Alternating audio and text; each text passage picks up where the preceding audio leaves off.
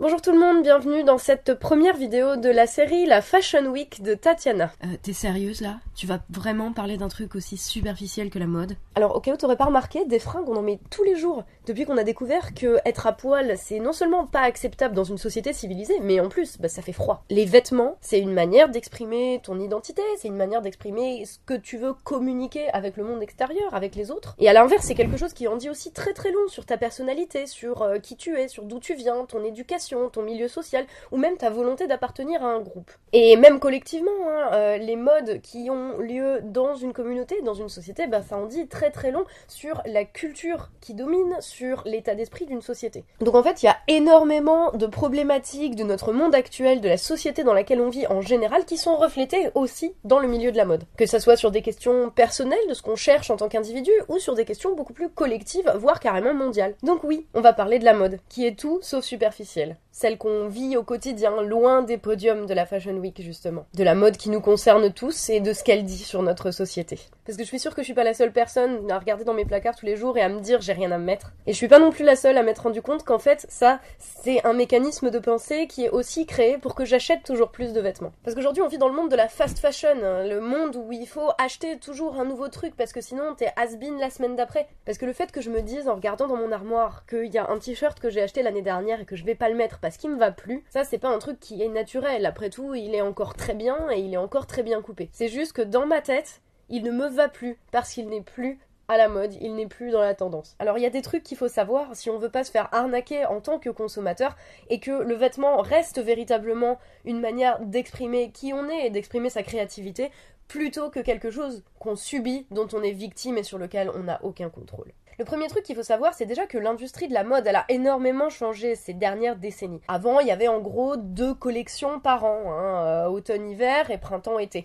Maintenant, il y a jusqu'à une collection par semaine. C'est-à-dire que dans les magasins où t'achètes comme moi tes fringues, chez H&M, chez Zara, chez Mango, eh ben, il y a des nouveaux produits, des nouveaux vêtements, des nouveaux t-shirts qui vont arriver toutes les semaines. Des nouvelles modes, des nouvelles tendances qui vont arriver toutes les semaines. Et là où avant il fallait attendre une saison pour que quelque chose soit démodé, maintenant c'est carrément d'une semaine à l'autre. C'est ce qu'on appelle le phénomène de fast fashion, c'est-à-dire la mode rapide qui change très très vite. Alors pourquoi est-ce qu'ils font ça? Ça paraît évident, c'est que si les mecs qui vendent des fringues euh, font plus de collections, et eh ben forcément ils vont vendre plus de t-shirts, plus de robes, plus de pantalons. C'est tout en fait. C'est juste une histoire de pognon. Et le truc c'est que tu te doutes bien que si tu veux faire toujours plus de pognon, bah ça va impliquer un ensemble de conséquences pour les gens qui fabriquent les fringues et puis pour les gens qui les achètent, ben nous. Quand je disais que l'industrie de la mode a totalement été révolutionnée ces dernières décennies, en fait c'est vrai, quand tu regardes, il y avait plus de 90% de nos fringues dans les années 60 qui étaient encore fabriquées de manière locale en France. Aujourd'hui, quand tu regardes d'où viennent tes fringues et où elles sont fabriquées, ben elles sont fabriquées déjà par des grosses boîtes qui sont pour la plupart pas françaises et elles sont fabriquées à l'étranger, en Asie, au Bangladesh ou dans des pays où évidemment ça coûte moins cher de les fabriquer. C'est pour ça que si tu voyages à l'autre bout du monde, eh ben tu peux voir des gens avec exactement les mêmes fringues H&M que toi. Et c'est ça l'absurdité du truc, c'est que t'as des fringues qui voyagent des milliers et des milliers de kilomètres et qu'elles coûtent moins cher que ce que ça coûtait avant. Et du coup, tout ce processus de mondialisation, de globalisation, bah il a contribué à l'émergence de la fast fashion. Parce que si on peut produire plus, plus vite pour moins cher, bah, il faut derrière vendre plus, plus vite et moins cher. Parce que sinon, les grosses boîtes, elles fabriquent des vêtements que personne n'achète et du coup, ça sert à rien. Donc, il a fallu qu'ils développent tout un arsenal de trucs pour nous faire acheter plus. Et alors, déjà, il y a forcément une réduction de la qualité. Là, le fait que les boîtes, elles doivent produire quasi une collection toutes les semaines, eh ben, ça veut dire que t'as des gens qui bossent derrière euh, à l'arrache le plus vite possible pour que la collection elle soit dans le magasin. Donc forcément la qualité elle est vachement moins bien. C'est pour ça que tu te retrouves avec des fringues euh, où il y a euh, les finitions qui sont mal faites, où il y a des coutures qui se défont.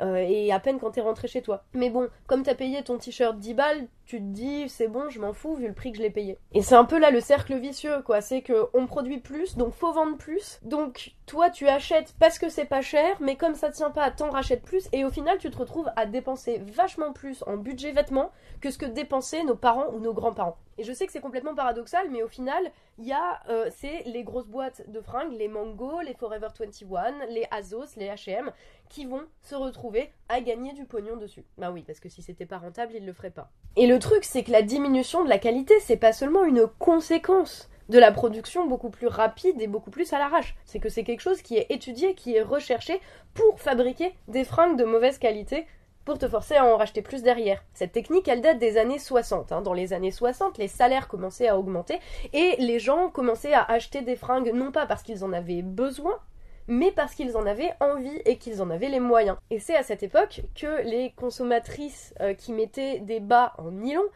euh, ont commencé à avoir une diminution de la qualité. Ils filaient beaucoup plus facilement. Tu demandes à ta grand-mère ou à ton arrière-grand-mère comment c'était les bas dans les années 30, t'en avais une paire, elle filait jamais. Et à partir des années 60, la qualité a commencé à diminuer. Et on s'est rendu compte que c'est parce que les industriels qui fabriquaient les bas embauchaient des scientifiques, des ingénieurs, pour les fabriquer de plus en plus fragiles pour que les gens ils en rachètent. Et c'est le même processus que pour tout. Hein. Quand on a commencé à fabriquer des télés ou des frigos, c'était des appareils qui duraient très très très longtemps. Aujourd'hui, il y a un processus qu'on appelle l'obsolescence programmée. C'est un mot hyper compliqué pour expliquer que en fait le truc il est fabriqué pour péter au bout d'une certaine durée de temps pour que tu en rachètes un autre. Et depuis l'épisode euh, des bas en nylon, en fait, ils se sont dit pourquoi ne pas appliquer ça à tous les autres vêtements? Donc en fait, les vêtements sont étudiés, sont fabriqués pour casser pour s'abîmer plus facilement. Donc si ton pull il s'abîme au bout de trois fois que tu l'as porté, c'est pas de ta faute, c'est parce qu'il est fabriqué pour ça. C'est ça le truc, c'est que dans ces grosses firmes là,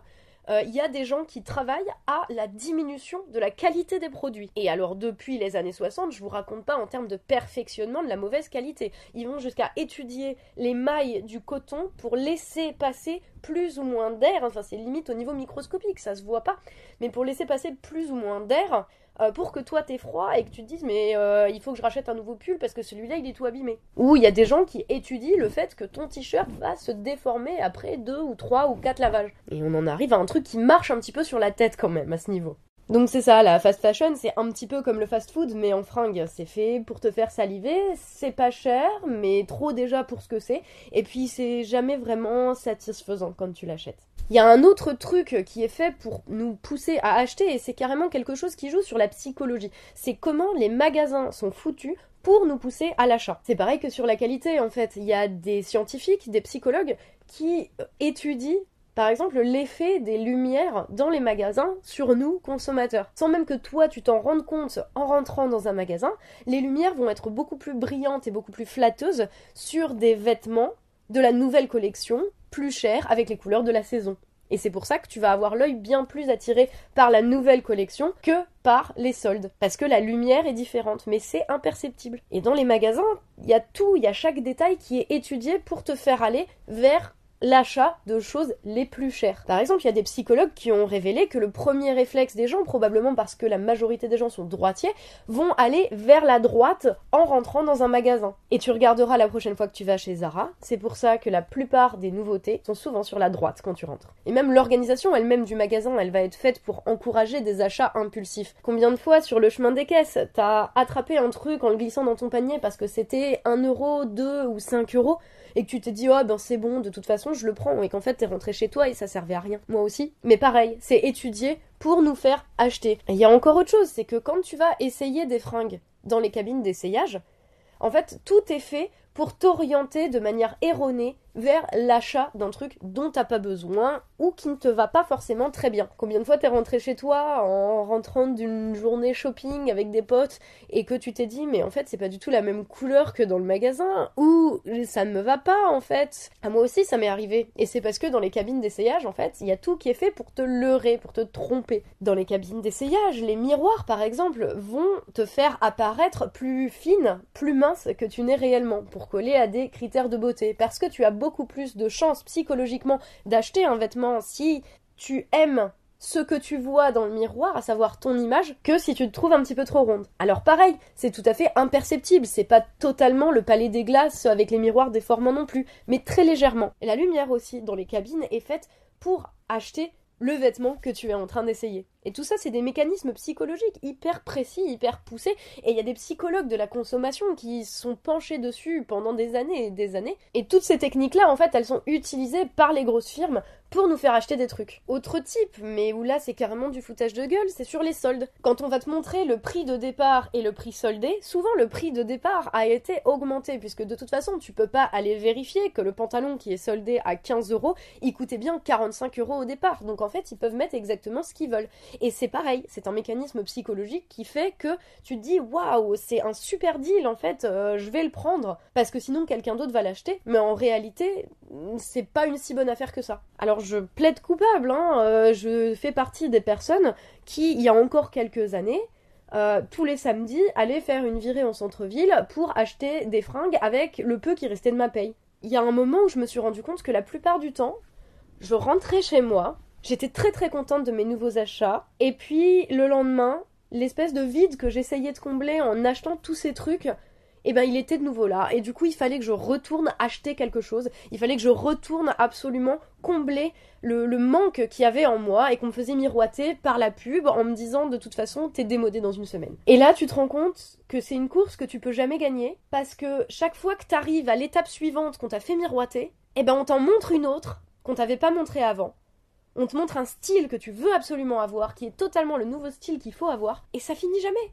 Et ça finit jamais, c'est la course que tu peux pas gagner, il y aura toujours quelque chose d'autre, quelque chose de nouveau que tu n'as pas et que tu vas ardemment désirer. Et le pire, c'est quand je me suis rendu compte qu'ils utilisaient même des gens en qui j'avais confiance euh, pour me vendre des trucs. Tu regardes les célébrités, les blogueurs, les youtubeurs, euh, même mode ou pas hein, d'ailleurs, qui acceptent de faire la promo de leurs trucs euh, en échange de cadeaux de la part des grandes marques. En fait, c'est pas du tout des cadeaux, c'est des investissements. Parce que le principe d'une firme comme H&M ou comme Mango, c'est pas d'être sympa et de t'aider à trouver qui tu es. C'est pas de faire des cadeaux, euh, c'est pas d'aimer les gens, c'est juste de faire de la thune. Et ils ont le droit, c'est pas le problème. Mais c'est juste qu'il faut en être conscient. C'est-à-dire que quand ils vont faire des cadeaux à ton youtubeur ou à ton vlogueur préféré, c'est parce qu'ils savent que t'as confiance en lui ou en elle et que du coup, tu vas automatiquement associer la marque qui porte sur eux un truc positif à une personne en qui t'as confiance. Dans le business, il n'y a pas de cadeaux qui tiennent. Parce qu'en fait, ces gens-là, c'est juste des gros FDP, hein, euh, qui ont en tête seulement se faire du fric sur notre dos, euh, même s'ils doivent utiliser des gens bien intentionnés qui veulent vraiment nous aider à voir la différence entre un produit et un autre. Sauf que ça, ça peut pas se faire si tu reçois des cadeaux. Si par exemple moi demain je décide de recevoir un cadeau de Topshop, je vais être beaucoup plus encline à commenter de manière positive l'habit que je reçois de Topshop parce que ils me l'ont donné en me disant ah ben ils sont quand même vachement sympas de me donner ça pour que j'en fasse la critique. Mais alors qu'en fait Topshop ils s'en foutent de moi et ils s'en foutent de toi et ils ont aucun respect ni pour nous mais ni même pour les gens, les blogueurs, les célébrités qu'ils utilisent en fait en leur donnant des cadeaux. Ils considèrent en fait les gens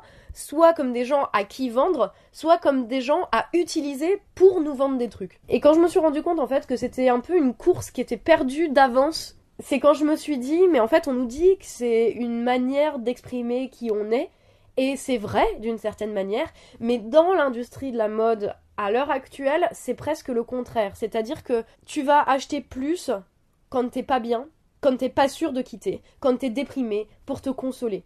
Hein, moi, le nombre de fois où euh, je me suis senti mal, où j'avais, je sais pas, ou raté un examen, euh, ou euh, que je me sentais pas bien, tout simplement, et que pour me consoler, bah, je suis allée chez H&M et j'ai acheté un truc qui me faisait plaisir. Et en fait, psychologiquement, ils en jouent de ça. Ils jouent du vide qu'il y a en nous. Ils jouent de notre besoin d'appartenir à la fois à un groupe, de se sentir beau ou belle et bien dans sa peau, pour pouvoir nous vendre des trucs. Et quand tu te rends compte de ça, tu te dis, mais en fait, je joue là, selon leurs règles à eux, les, les, gens qui fabriquent les vêtements à la chaîne et qui en fait me rendent pas plus beau, mais qui par contre leur font à eux faire plus de pognon. Enfin, le nombre de fois où je suis rentrée euh, en me disant je me sens vachement bien dans quelque chose, c'est vraiment moi, je m'invente un nouveau style, et puis en fait deux semaines après je me suis dit mais c'est pas moi ça. Une fois que j'étais plus stable et plus sûre de moi à l'intérieur. Donc en fait l'idée c'est juste, c'est pas euh, de boycotter euh, je sais pas quoi. Hein. Si ces trucs-là ils vendent, c'est que euh, ils arrivent à, en appeler à quelque chose qu'on a en nous et c'est normal. Et du coup, il faut pas se sentir coupable de faire une virée shopping avec des potes non plus, c'est pas le but. C'est pas de considérer que c'est mal en soi de vouloir se faire beau ou de vouloir se sentir bien. C'est juste euh, d'être conscient que l'idée, c'est trouver ce qu'on veut, trouver ce qu'on aime et de pas se les laisser dicter par quelqu'un d'autre. Parce qu'on sait que leur but, c'est toujours de nous faire croire qu'on n'a jamais assez, qu'on n'est jamais assez, qu'on n'est jamais assez mince, qu'on n'est jamais assez beau, qu'on n'est jamais assez blond, grand, petit, je sais pas quoi. Bref, qu'on n'est jamais assez avec ce qu'on est à l'intérieur de nous euh, pour qu'on achète leur merde fabriquée à l'autre bout du monde. Voilà. Comme si on pouvait acheter une identité comme si le vide à l'intérieur, il pouvait être comblé par des trucs qu'on achète tout le temps, encore et encore. Alors que les gens qui nous les vendent, c'est eux qui créent le sentiment de vide, c'est eux qui créent euh, l'impression qu'on n'est jamais assez bien. Quand ils utilisent la psychologie pour nous faire ressentir qu'on est has-been ou qu'on est démodé, euh, que la nouvelle collection est sortie et qu'on en a besoin pour exister, en fait, c'est eux qui le créent ce vide-là. Et la vérité, c'est que on est assez, tu es assez, je suis assez avec ce qu'on est. Alors bien sûr, hein, c'est encore une fois, c'est super cool d'aller s'acheter des fringues entre potes, ça fait plaisir. Je dis pas qu'il faut pas, euh, je le fais aussi, hein, des fois, euh, vachement moins souvent qu'avant. Euh, le seul truc, c'est qu'il faut rester conscient de pourquoi on le fait. Est-ce qu'on le fait parce qu'on en a envie et que ça nous fait plaisir ou est-ce qu'on le fait pour combler un manque parce qu'on a un vide à combler à l'intérieur de nous? Parce que au fond de toi, comme moi, tu sais que t'as pas besoin de ça parce que quand tu rentres d'un après-midi au centre commercial, ben t'as plus mal à la tête qu'autre chose. Tout est fait pour qu'on continue à nourrir ce système, donc faut juste qu'on soit fort et qu'on reste conscient de ce qu'on est, de ce qu'on veut, de ce qu'on ne veut pas. C'est important de pas se laisser dicter nos choix par une pression extérieure de gens qui créent le malaise en nous et qui nous disent remettez-vous-en à nous, on va faire que vous alliez mieux. Bah ouais, du coup, si tu crées la maladie euh, pour pouvoir vendre le remède, effectivement. Donc c'est juste ça, en fait, penser à soi. Euh, pour pas que notre relation à la consommation soit celle d'une victime avec son manipulateur et que ça soit juste un truc bah, qui fait partie de la vie, qui nous fait plaisir, mais en même temps pouvoir avoir une relation apaisée avec les choses qu'on achète. Parce qu'à mon avis, le monde, il a pas besoin qu'on court après une illusion qu'on pourra jamais atteindre. Euh, ça, c'est ce qui nous a mené dans le mur où on est aujourd'hui. Il n'a pas besoin qu'on soit des drogués. Ça, c'est les grosses entreprises qui ont besoin de ça pour qu'on continue à alimenter leur système. Le monde, en fait, il a juste besoin qu'on soit nous. Enfin bon, ça c'était pour l'aspect comment la mode nous impacte nous en tant que consommateurs. Mais évidemment, il y a bien d'autres aspects dont je parlerai dans les prochaines vidéos de la série euh, de ma Fashion Week. Et la prochaine qui sortira vraisemblablement demain, voire après-demain au pire, euh, ce sera sur l'éthique dans l'industrie de la mode. D'ici là, je remercie tous les tipeurs qui me permettent de mener à bien ce travail. Vous pouvez évidemment vous abonner à ma page juste en dessous ou soutenir mon travail aussi via ma page Tipeee. D'ici la prochaine, comme d'habitude, restez conscients et bien sûr prenez soin de vous.